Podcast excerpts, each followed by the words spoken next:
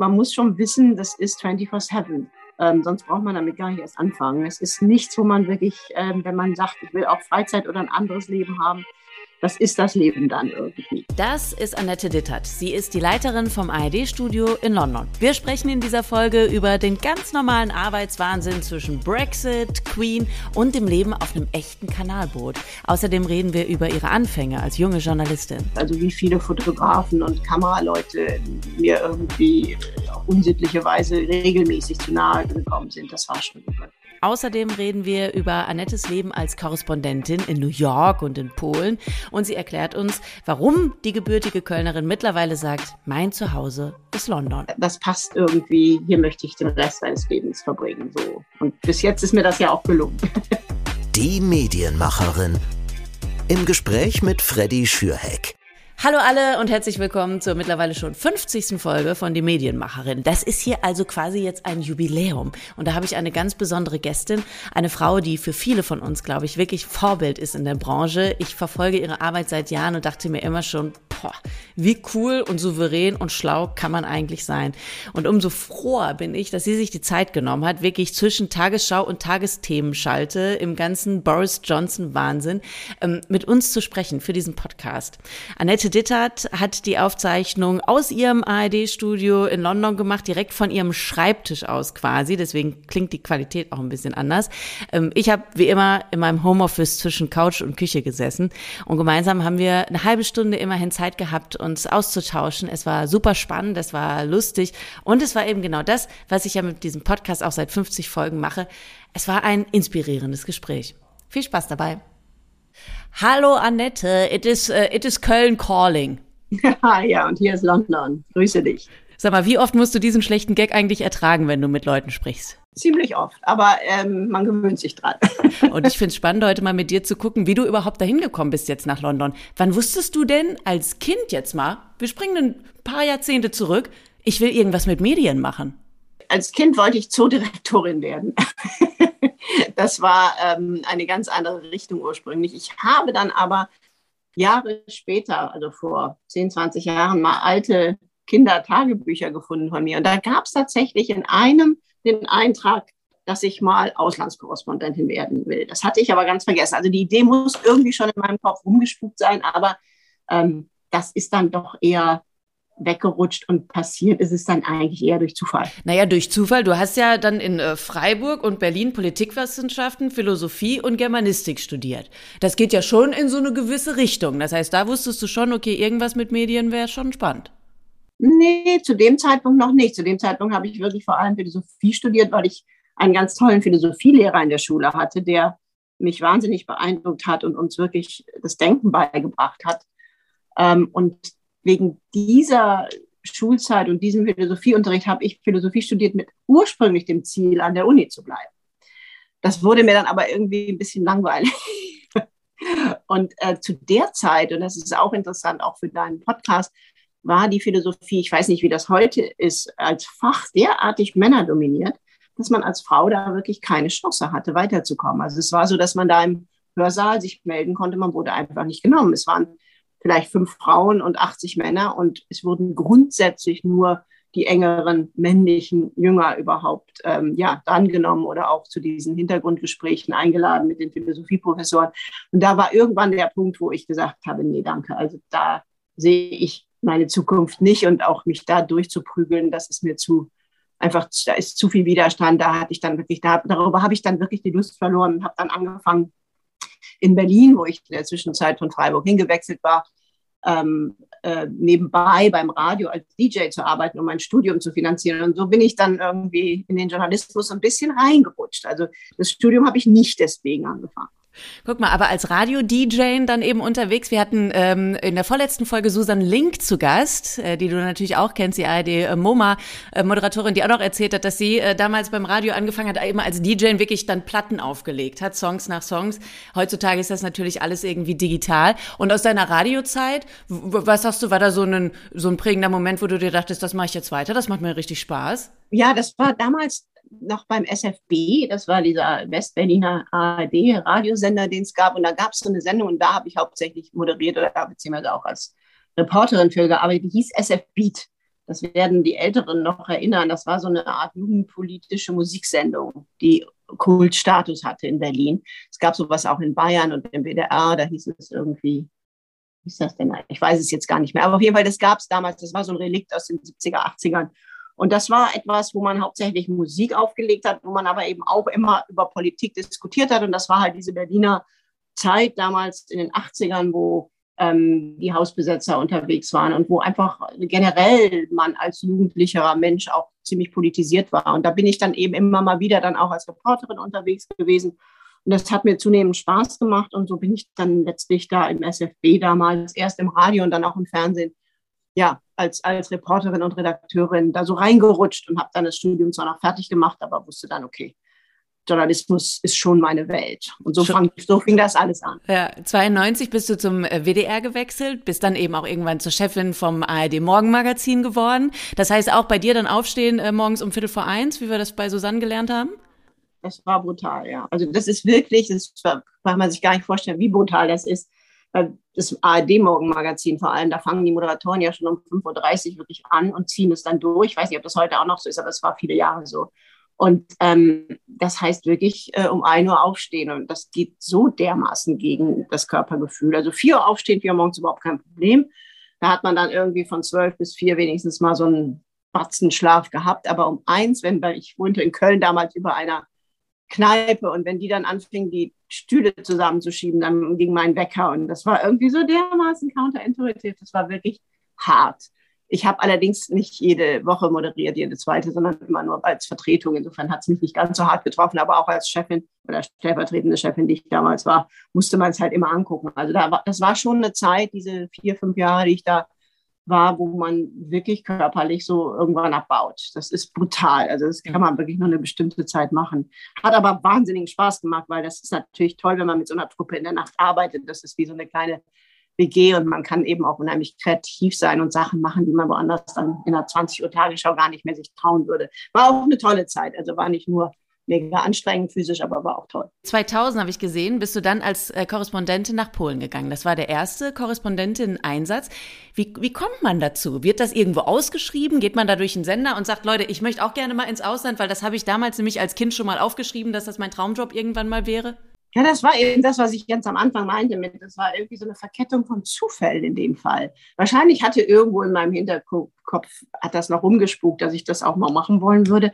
Das war so ein Zeitpunkt, wo ich eben nach vier Jahren im Morgenmagazin dachte, ich könnte auch mal was anderes machen. Und das war wirklich an dem Tag, ja, äh, ein ganz seltsamer Tag. Ich sah das morgens in den, in den, in dem Briefing, in dem Morgenbriefing, bevor wir unsere übliche Sitzung hatten, dass der Korrespondent, der in Warschau gewesen war, dass der, ich glaube, der hatte einen Herzinfarkt, der hat jeweils kurzfristig ähm, den Job gecancelt und gesagt, ich muss zurück und kann das jetzt nicht mehr weitermachen. Das war außerplanmäßig. Ich sah das so und dachte, vielleicht sollte ich einfach das mal machen. Ich war zu dem Zeitpunkt noch nie in Polen, ich konnte kein Polnisch, ich hatte keine Ahnung. Und bin dann nach der Sitzung zu der damaligen Chefredakteurin gegangen, habe gesagt, das würde mich eigentlich interessieren, ähm, falls, falls der Job wirklich frei ist jetzt. Und was ich nicht wusste, war, dass zu dem Zeitpunkt ich schon angefangen hatte, einen Händering zu suchen und keiner dahin wollte. Und dann hat die mehr, mehr oder weniger in dieser Sitzung weißt du was, ja, kannst du gerne haben den Job. also das war dann so innerhalb von ein, zwei Tagen klar, dass ich jetzt nach Warschau gehe und ich weiß noch, wie ich mit dem Aufzug wieder runtergefahren bin nach diesem Gespräch mit ihr und dachte, aha, hm, okay. und, äh, und dann war das irgendwie ganz schnell klar. Und äh, ich, ich musste mich dann erstmal an die Idee auch ein bisschen gewöhnen. Und das war schon ein bisschen crazy. Aber es war dann eine ganz, ganz tolle Zeit. Ich habe dann Polnisch gelernt in Krakau vorher. Bin dann eben wirklich vier Monate später da aufgeschlagen in Warschau. Und ähm, warte mal, du hast dann innerhalb von vier Monaten schon Polnisch gelernt? Also versucht. ich habe mir gedacht, wenn ich schon in so ein Land gehe, wo das auch so eine komplizierte Geschichte hat mit Deutschland, dann muss ich, ist das Mindeste, dass ich deren Sprache spreche. Jetzt wusste ich, dass Polnisch schwierig ist, aber A, dachte ich, ich bin ganz gut mit Sprachen, B, wusste ich nicht, wie schwierig das ist. Also dachte ich, ich mache jetzt so einen Crashkurs, zwei Monate mit Privatunterricht und Schule noch parallel. Also ich hatte jeden Tag sechs, sieben Stunden Unterricht. Und dann habe ich das schon irgendwie drauf. Nach fünf Wochen in Krakau konnte ich noch nicht mal unterscheiden, wo ein Wort anfängt und das nächste aufhört. Also es war krass, das zu entdecken, wie schwierig diese Sprache ist. Also auch weit schwieriger als, als Russisch.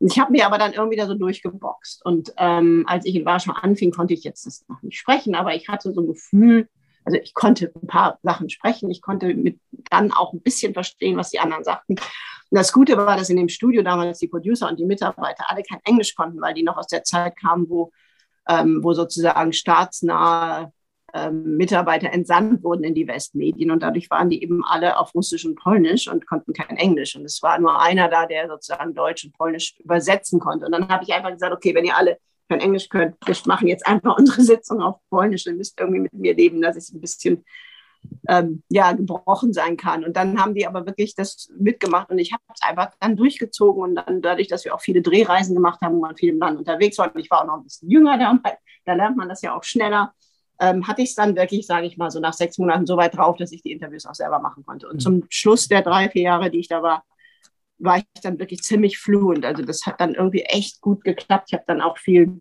im polnischen Fernsehen erzählt äh, über deutsche Politik. Also ich hatte plötzlich so einen Doppel-Ambassador-Status und das war unheimlich interessant. Und Polnisch ist eine wunderschöne Sprache, wenn man sie einmal richtig beherrscht. Und ich mochte es auch einfach, das Land und die Leute und das hilft total, wenn man eine Sprache lernt, wenn man sich da wohlfühlt.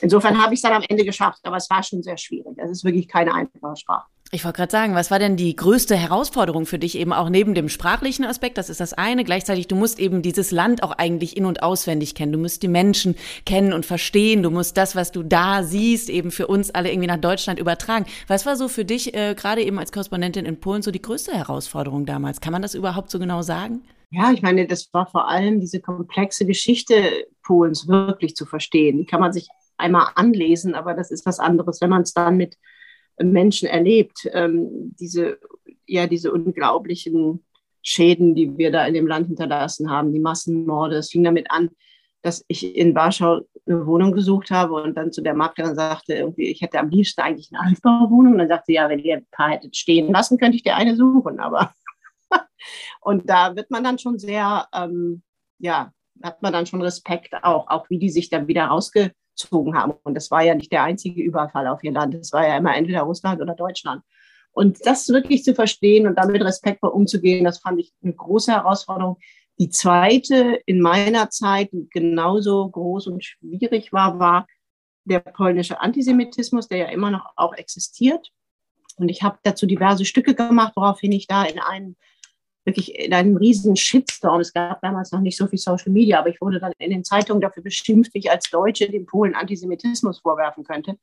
Und das war wirklich eine interessante Diskussion. Es war damals in Polen auch eine Diskussion, weil die einfach nochmal ihr eigenes Verhältnis ähm, zu, der, zu dieser Frage neu definiert haben, aus verschiedenen Gründen, die ich jetzt hier nicht ausführen will.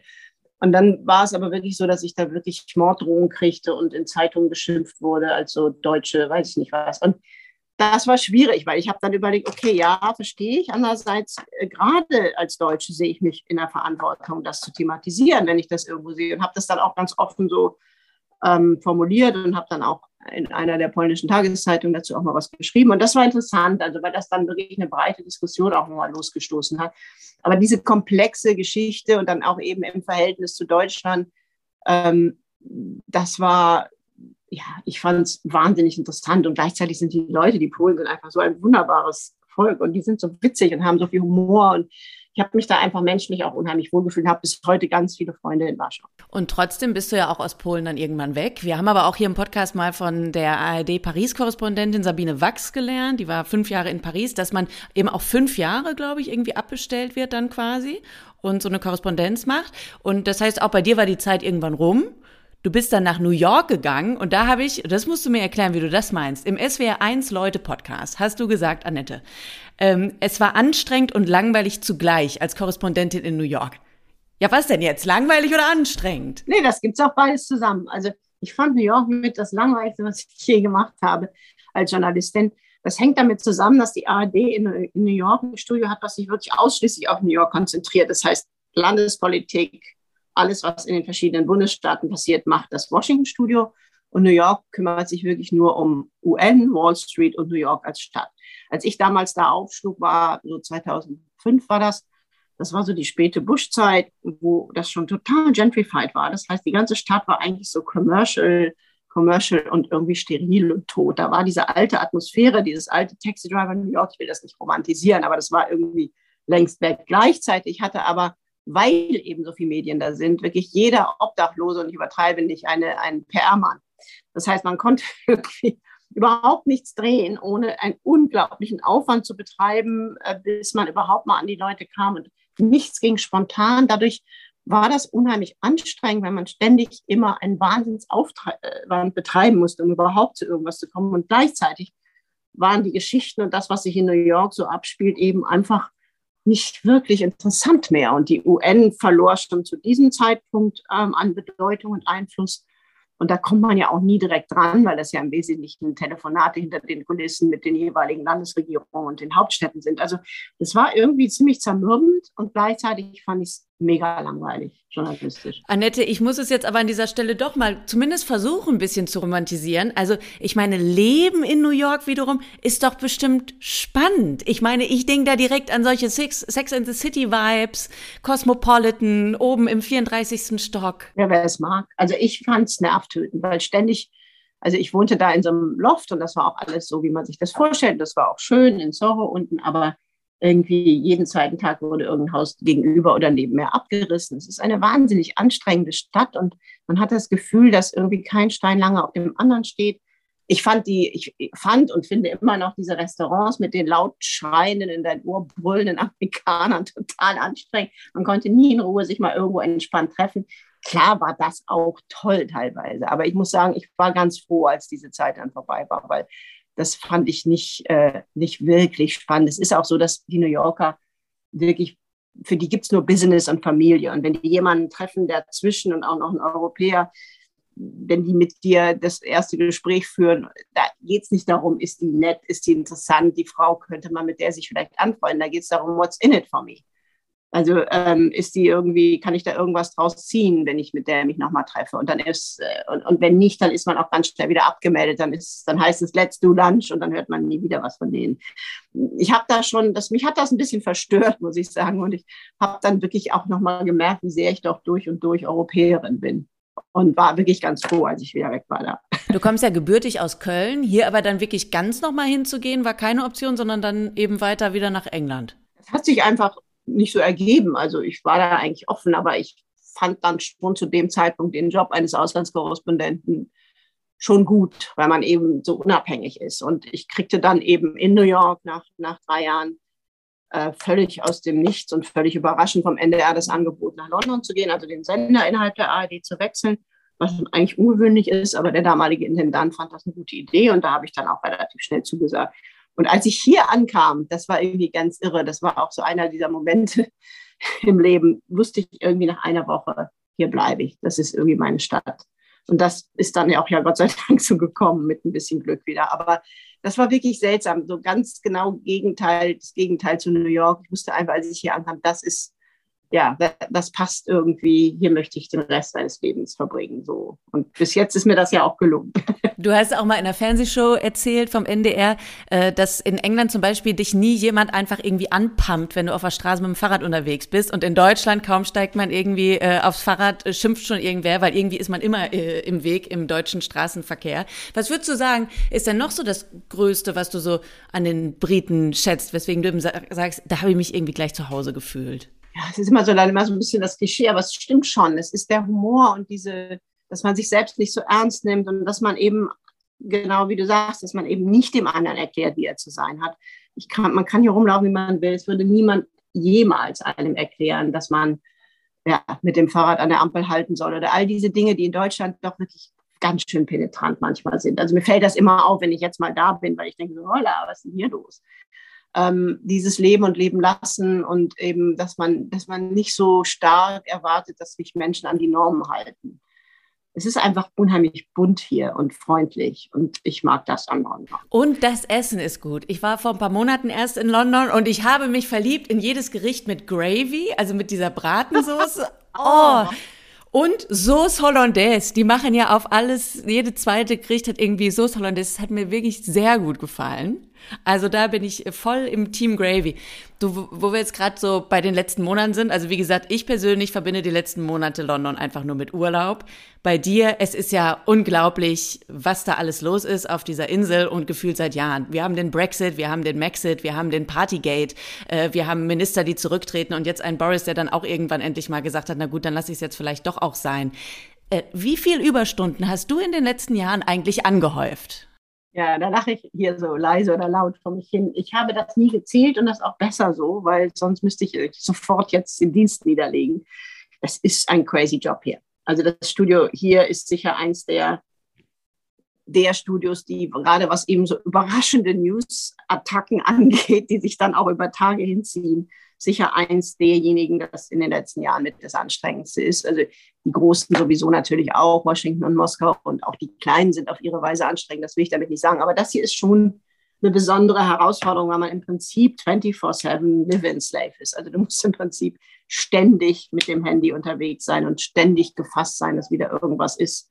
Ähm, weil es eben auch jenseits der Politik ja noch so viele andere Themen gibt. Wir haben noch die ganze Monarchie, wir haben Nordirland, Schottland, also das gehört ja alles mit zum Gerichts Gerichtsgebiet und ähm, es ist schon wirklich ein, du bist eigentlich im Dauereinsatz. Und selbst wenn es mal so eine Woche gibt, wo nicht viel los ist, du bist, also das ist so in den, ja, im Körper fast, dass du einfach eigentlich immer on Standby bist, dass du genauso latent angespannt bist und immer aufs Handy guckst, auch wenn gar nichts ist. Dass das, irgendwann ist das wirklich Teil von dir.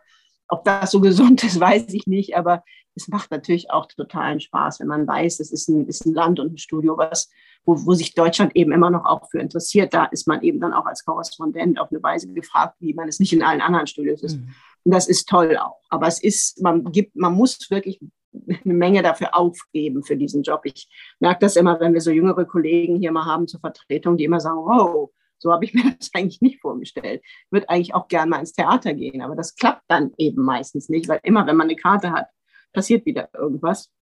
Also man kriegt es dann irgendwann hin, aber man muss schon wirklich, man muss schon wirklich auch eine Menge aufgeben für den Job. Also für all die, die uns jetzt zuhören und die sagen, ah, das ist ein toller Job und das würde ich gerne mal auch machen. Und das, man muss schon wissen, das ist 24-7, wenn man sowas macht und oder zumindest potenziell. Ähm, sonst braucht man damit gar nicht erst anfangen. Es ist nichts, wo man wirklich, ähm, wenn man sagt, ich will auch Freizeit oder ein anderes Leben haben, das ist das Leben dann irgendwie. Mhm. Also comes with that job. Aber das ist eben auch, wenn man das mag, auch der Reiz daran. Gleichzeitig bist du ja auch aus diesem Leben mal für eine Zeit lang rausgegangen, zumindest ein paar Schritte zurückgegangen, 2014. Ich weiß noch, dass ich damals von dir auch äh, in deinem äh, Videoblog London Calling Unplugged damals gesehen habe, wie du äh, dich gefilmt hast auf deinem Hausboot, auf deinem Kanalboot und eben gesagt hast, so, ich bin da jetzt mal raus aus dieser Korrespondentin-Geschichte, aber ich möchte euch trotzdem hier noch ein bisschen begleiten, in meinem Alltag mitnehmen, ein bisschen was von meinem Kanalboot zeigen und was ich so erlebe in London. Und du hast damals gesagt, jetzt habe ich Zeit für das, was ich gerne mache, nämlich einfach mal nichts zu tun. Ähm, wie schwer war das aber für dich, damals eben diesen Schritt zurückzugehen und dann wirklich erstmal nichts zu tun? Ich stelle mir das am Anfang auf eine Art und Weise auch stressig vor, sich selbst sagen zu müssen, es ist okay, wenn du jetzt mal frei hast. Wenn man halt aus so einem schnellen Arbeitsleben kommt wie du. Ja, das war ganz schön, hat ganz schön gedauert. Also da kommt man nicht so schnell von runter. Und das war auch ein bisschen so eine Notbremse, die ich da auch mit mir selbst gezogen habe, weil ich gemerkt habe, also auf Dauer kannst du das so nicht weitermachen.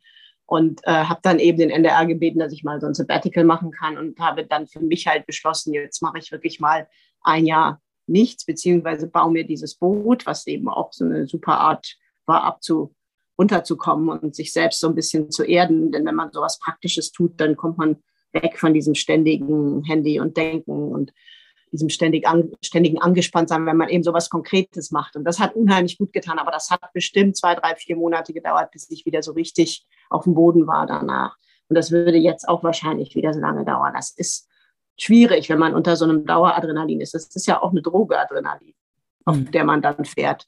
Und ähm, ich merke das auch, wenn ich in Urlaub fahre. Ich brauche immer mindestens drei Wochen, weil ich die ersten zehn Tage einfach noch weiter, weiter auf dem Zeug bin. bis man dann wirklich mal wieder auf dem Boden angekommen ist. Das dauert. Also das ist schon, ähm, schon nicht so ganz einfach manchmal, aber wenn man weiß, wie man damit umgeht, kriegt man schon Ruhephasen rein. Also ich kann auch durchaus, wenn ich weiß, ich habe jetzt ein Wochenende kein Standby, einfach mal komplett abschalten. Das heißt nicht, dass man dann nicht, also dann bin ich immer noch auf, auf so einem gewissen angespannten Grundlevel, aber das geht schon irgendwie. Aber das ist schon so, gerade hier in dem Studio, weil halt einfach so viel aktuell immer ist und es oft so überraschend kommt. Hm.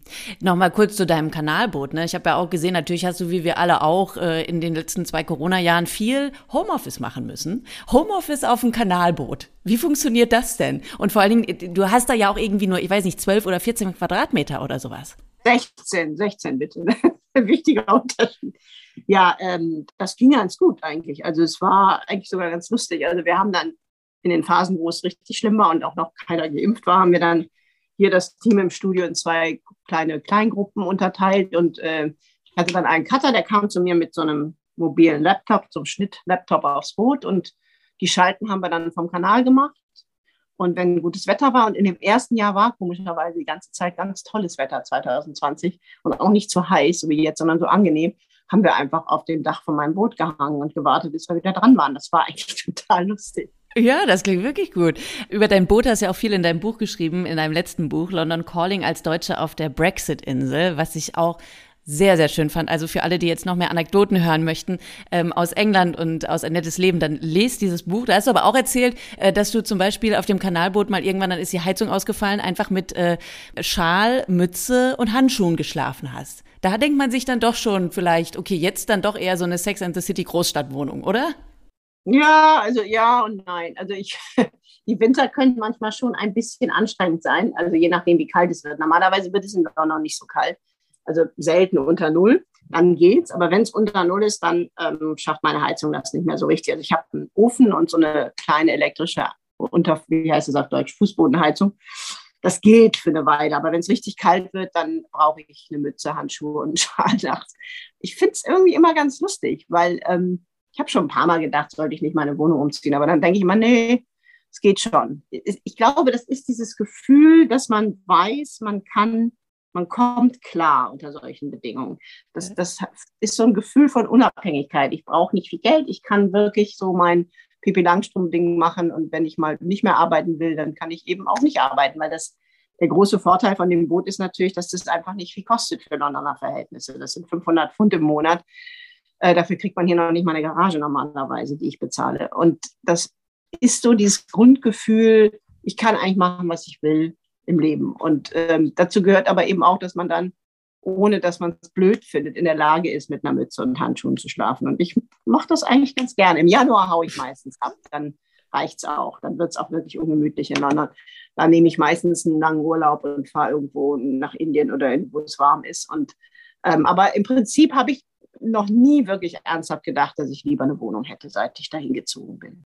Annette, du hast ganz am Anfang gesagt, dass äh, du damals im Philosophiestudium das Gefühl hattest, eben als Frau, man wird gar nicht drangenommen erst im Hörsaal. Du ähm, wurdest da überhaupt nicht wahrgenommen zwischen all den Männern. Jetzt als Frau im Medienbusiness, ähm, hast du da das Gefühl, dass du am Anfang, eben weil du eine Frau warst, besondere Schwierigkeiten hattest oder dass sich das vielleicht auch verändert hat über die letzten Jahrzehnte, dass wir vielleicht ein paar Schritte weitergekommen sind? Ich glaube schon. Also ich vor allem, als ich ganz anfing, als junge, ganz junge Frau, musste ich mich echt durchschlagen auf eine Weise, die jetzt, glaube ich, nicht mehr möglich ist. Also wie viele Fotografen und Kameraleute mir irgendwie wirklich auf unsittliche Weise regelmäßig zu nahe gekommen sind, das war schon irre. Und das war damals irgendwie normal. Ich habe dann manchmal einfach den einen runtergehauen, habe gesagt, das reicht mir jetzt. Es hat dann auch funktioniert. Und ich wäre aber nie auf die Idee gekommen, weil es so, weil es so normal war. Das zeigt sich ja, dass was geändert, sich geändert hat. Nie auf die Idee gekommen, dass das irgendwie eigentlich nicht geht. Das war einfach so. Musste man halt manchmal zurückschlagen. So. Ähm, eigentlich unmöglich, wenn ich es mir heute im Nachhinein überlege. Aber das war am Anfang so. Dann ging es eine Weile, als ich mich dann so mehr oder weniger so durchgesetzt habe beruflich, war es eigentlich eine Weile ganz easy. Es wurde dann wieder schwieriger, als ähm, ich so Mitte 30 auf die 40 zuging und ähm, das ist jetzt meine Theorie, so meine Umgebung dachte, aha, die wird also jetzt keine Kinder kriegen und von der Bildfläche verschwinden, die wird jetzt eine ernsthafte Konkurrenz. Und da wurde dann ähm, der Gegenwind wieder richtig scharf. Das war wirklich eine Phase so zwischen 35 und 40, wo ich dann nochmal auf einer ganz anderen Ebene, also nicht mehr mit, mit irgendwelchen unsittlichen Annäherungen, aber wo man auf einer ganz anderen Ebene nochmal kämpfen musste dann ernst genommen zu werden, weil plötzlich, das ist mein, mein Eindruck so im Nachhinein, das kann ich jetzt, ist schwer jetzt im Detail so zu erzählen, wird auch zu lang, aber weil das eben einfach dann eine Phase ist, wo die damals so, wo die Jungs, wo es um Macht dann ging, schon deutlich unter sich bleiben wollten. Und ich finde auch nach wie vor, wenn ich mir angucke, insofern hat sich auch dann nicht so viel geändert, wenn ich mir heute so angucke, wie jetzt zum Beispiel in meiner eigenen Firma in der ARD die Posten so verteilt werden und wie viel, was für ein Übergewicht die Männer immer noch haben bei den Posten, wo es um echte Macht geht. Also da nicht so sehr bei den Auslandskorrespondenten. Da werden immer gerne Frauen rausgeschickt, die ist man dann los, ne? So im internen, im internen. Ähm, aber wenn ich mir angucke, eben wie viele Intendanten sind wirklich noch schon Frauen, es ist immer noch echt zu wenig. Es gibt ja diesen Pro-Quote-Verein, die zählen das immer. Also das ist schon immer noch, und gerade in Deutschland finde ich das echt auffällig hinterher. Also hier in Großbritannien ist das schon lange anders. Ähm, da ist jetzt eigentlich viel mehr das Problem oder die Debatte, was machen wir mit den People of Color, wieso sind die noch nicht in den Positionen. Aber die Frauenfrage, sage ich mal, ist hier schon längst nicht geklärt, aber viel, viel weiter als in Deutschland. Deutschland, finde ich, ist, gerade wenn ich das so mit anderen Ländern äh, vergleiche, die ich kenne, schon noch ein echtes Macho-Land und ziemlich yesterday, wenn es um Machtposten in Firmen und, und so weiter geht. Ja, generell auch dann eben so mit Spitzenpositionen und Sichtbarkeit und so. Ich hatte jetzt gerade erst gelesen im Zuge der Europameisterschaft, die ja bei euch in England stattfindet, dass ja zum Beispiel in England es so ist, dass die Top-Clubs alle verpflichtet sind, auch Frauenmannschaften zu haben. Und in Deutschland haben wir eigentlich nur zwei große Frauenmannschaften, die wirklich große Erfolge auch erzielen. Das ist Bayern und Wolfsburg. Und die anderen Vereine, die haben vielleicht so ein bisschen was am Rande. Also auch das, also auf allen Ebenen ist da irgendwie Nachholbedarf. Also es ist auf allen Ebenen, wo ich jedes Mal wieder überrascht bin und wo auch meine britischen und englischen Freunde überrascht weil wenn ich denen das erzähle, weil die immer denken, ja, Deutschland ist für uns so das vernünftige und, und so protestantische Land, da, müsste, da, da gehen die immer alle selbstverständlich davon aus, dass das schon viel weiter sein soll. Das ist aber irgendwie nicht der Fall. Ich habe noch nie intensiv darüber nachgedacht, woran das eigentlich liegt, aber es wäre mal eine interessante Frage. Vielleicht was für einen der nächsten Beiträge. Dann auch über England und dann vielleicht Deutschland im Vergleich. Wir werden es auf jeden Fall verfolgen. Annette, vielen Dank, dass du dir die Zeit genommen hast. Ganz zum Schluss hast du vielleicht noch einen Tipp für alle angehenden Medienmacherinnen, die eben wirklich kurz, äh, kurz vor dem Weg in dieses Business sind. Was wäre so ein Tipp, den du dir vielleicht auch früher selbst gewünscht hättest? Sich nicht als Mädchen da rein zu begeben, sondern als erwachsene Frau. Das sehe ich nämlich immer noch viel bei, bei jüngeren Frauen, dass sie irgendwie immer noch so das Gefühl haben, dass sie doch nicht so ganz so selbstbewusst auftreten dürfen, wie sie können. Und das meine ich damit. Einfach als erwachsene Frau auftreten. Genau. Annette, vielen, vielen Dank dir und weiterhin ganz viel Spaß und viel Gelingen bei all deiner Arbeit. Wir sehen dich immer im Fernsehen äh, weiterhin äh, in England. Ganz liebe Grüße aus Köln. Danke dir, mal. Viel Spaß und weiter viel Erfolg mit deinem Podcast. Es hat wirklich Spaß gemacht. Das war die 50. Folge von Die Medienmacherin. Wie immer freue ich mich, wenn ihr ein Abo dalasst oder eine kleine Bewertung. Und vor allem sage ich erstmal Danke an alle Gästinnen, die zu Gast waren in diesen 50 Folgen von Die Medienmacherin. Und danke natürlich auch an alle, die reingehört haben. Ich freue mich wirklich wahnsinnig, dass dieser Podcast jetzt mittlerweile schon seit über zwei Jahren so gut funktioniert und von euch so, so cool und herzlich aufgenommen wird in der Podcast-Bubble. Mehr zum Korrespondentinnenleben und Journalistinnen-Dasein in Paris Paris gibt's in der Folge mit Sabine Wachs. Die hatten wir ja auch hier in dieser Folge angesprochen. Hört da mal rein, es ist auch unglaublich spannend. Und tatsächlich noch mehr New York-Liebe, beziehungsweise tatsächlich New York-Liebe, gibt's in der Podcast-Folge mit Lara Gonczarowski, der ähm, Chefredakteurin von der deutschen Cosmopolitan. Da, in der Folge gibt's tatsächlich auch Sex and the City Vibes. So richtige.